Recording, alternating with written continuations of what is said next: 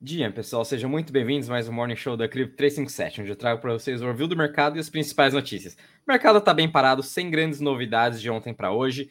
É, começo de mês também, conforme eu já comentei ontem, o mercado de setembro tende a ser um pouco sempre é, em queda né, em comparação aos meses anteriores, tanto no mercado de cripto como também nos mercados globais, e é isso que a gente continua vendo, é, essa lateralização, baixíssimo volume, e com isso, obviamente, o hype, ou até mesmo o interesse das pessoas vem diminuindo cada vez mais, mas mesmo assim a gente está aqui para te estar entregando todo tipo de conteúdo e, obviamente, te atualizando e trazendo grandes novidades, porque é isso que cripto não para. A gente pode estar nessa tendência de baixa no curto prazo, pode estar sem nenhum volume, porém a inovação continua e é isso que é o principal. Antes de começar, só gostaria de deixar o disclaimer que nada vou estar falando aqui é uma recomendação de investimento, sempre inteiro para você fazer sua análise e também tomar suas próprias decisões. Pessoal, já iniciando aqui com vocês com a parte de cripto, então hoje a gente está vendo aí a grande maioria das altcoins ainda nessa leve tendência de queda, a maioria do mercado mais ou menos em queda de mais de 1 até quase 2%.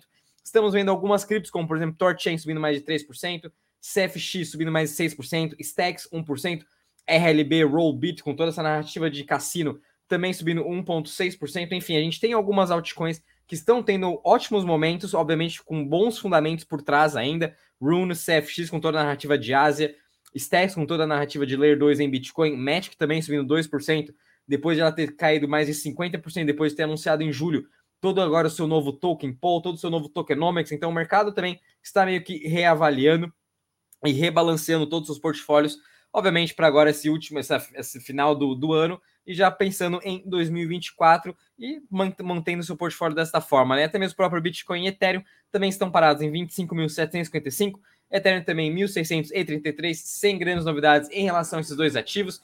Lembrando que o ETF de Bitcoin a gente tem até outubro, e também em outubro pode ser aí, a gente tem uma promoção no ETF futuro de, Bit, de ETF, de Ethereum, perdão, ETF futuro de Ethereum. A gente também pode ter aprovado em uh, outubro. Então, muita atenção agora para esse próximo mês, e os olhos também vão ficar aqui de acordo com, com os mercados globais, em que a gente está vendo uma recuperação esta semana Porém, a gente sabe que esse mês de setembro vai ser um mês muito importante aqui para os dados de inflação nos Estados Unidos e também decisões de taxa de juros no mundo todo. Né? A expectativa é que tanto na Europa, Estados Unidos, a gente tenha uma pausa nessa elevação de juros, muito porque a gente está vendo a inflação agora começando a cair. Porém, ela vem ainda nesses níveis mais elevados. Os bancos, os bancos centrais já imaginavam que a inflação esteja mais em queda mais forte, porém, ela vem se mostrando mais stick, né? Ela vem se mostrando nessa região dos 5 até mesmo 4% no mundo todo. Mesmo assim, a gente está vendo aí hoje, hoje o S&P uma leve queda de 0,16%. Ontem encerramos aqui o dia em positivo. Foi um feriado, perdão, nos Estados Unidos, então também a gente estava voltando com toda a liquidez para o mercado. E hoje a gente está vendo a Europa com uma leve queda aqui de 0,20%, até mesmo de vindo para a Ásia e para o Japão aqui, China, fecharam em queda também de 0,71%, Hansen com uma queda de 2,28%, e o Treasury aqui em 4,22%. Isso, obviamente, vem atrapalhando toda a performance desses ativos de risco, vem atrapalhando muito mais cripto também. E, obviamente, o mercado todo está de olho nessa decisão da taxa de juros, muito em relação também à inflação que vamos ter a este mês nos Estados Unidos, agora já na segunda semana do mês de setembro. Então, muito de olho até lá, pessoal. Por isso, vamos ter calma agora e, obviamente, ter a sua estratégia em. É, sua estratégia certa, né? Para quando chegar os momentos certos, quando chegar decisões de inflação, com a chegada da decisão de taxa de juros, quando a gente está vendo essa queda, você saber exatamente o que você tem que fazer. E agora, pessoal, passando rapidamente com vocês para as notícias, a gente viu aqui que a DYDX aprovou agora 100% da sua migração do seu token DYDX para a sua nova chain do Cosmos e vão utilizar a DYDX como token nativo.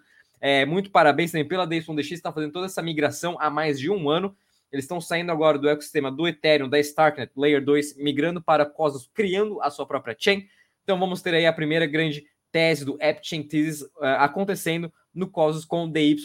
A gente também tem grandes projetos migrando para o Cosmos, como agora o SDC vai estar emitindo stablecoin nativa através do Noble, que é uma nova chain. A gente tem Stride, tem Mars, enfim.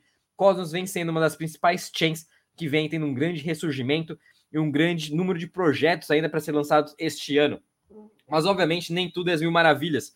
E a gente ainda tem um problema muito grande em relação a hackers e ontem, um dos maiores cassinos no mercado de cripto, Stake.com, foi hackeado em 40 milhões de dólares. É, infelizmente, esses hackers estão acontecendo muito este ano. Mês passado, a gente teve o hacker da Curve, teve o hacker também da, da Balancer. Agora a gente teve no Stake.com um dos cassinos até mais confiáveis no mercado de cripto. É, e cada vez mais isso dificulta a nossa entrada no mainstream.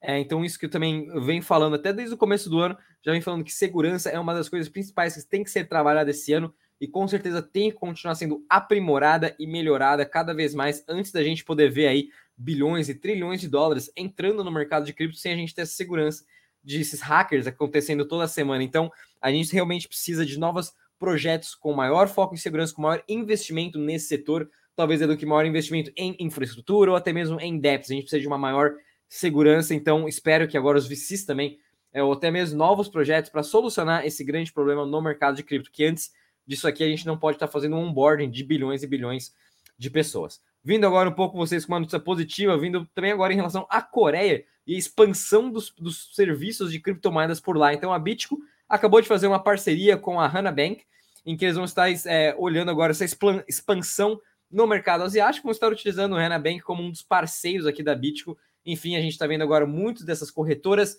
é, abrindo suas contas em bancos aqui na Coreia do Sul, uh, até mesmo em Singapura, para estar tá atendendo todos esses, esses, esses, esses, novos, esse novo público que está vindo na Ásia, que por conta da regulamentação agora ficou legal para essas pessoas estarem investindo sem nenhum problema. Então, essa narrativa 2023 com esse capital asiático ainda continua muito forte. A gente pode ver até através da CFX, que é uma das principais criptos aí da China também, como se fosse o Ethereum chinês ela vem tendo essa ótima, essa ótima alta, hoje 6%, e tende também nesse curto prazo, com todo esse capital agora que da, da Ásia, né, que vai estar entrando em blockchain, CFX tem aí uma das grandes a ser ganhadoras com isso.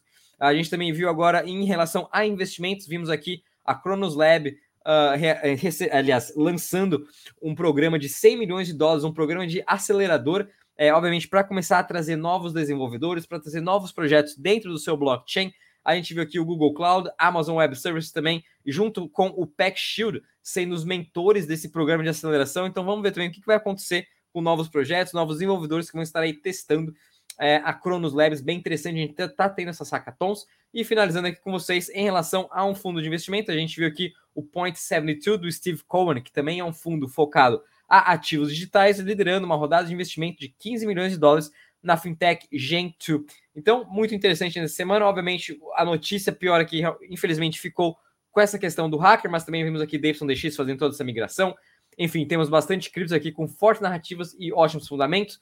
E vindo agora com vocês, só finalizando aqui com o calendário econômico. Hoje aqui só temos uh, uh, discurso também de membros aqui dos bancos centrais, de novo vindo aqui da parte da Europa, principalmente do ECB, né? A gente vai ter o, o Snellball falando agora no período da manhã e vamos ter também o, o Fernandes Bolo aqui do, uh, do ECB. E finalizando, vamos ter aqui do calendário da, do PIB trimestral da Austrália. Bom, pessoal, vou ficando por aqui. Espero que tenham gostado. Não esqueça de deixar o seu like, se subscrever para o canal. Bons treinos a todos. Até a próxima. Tchau.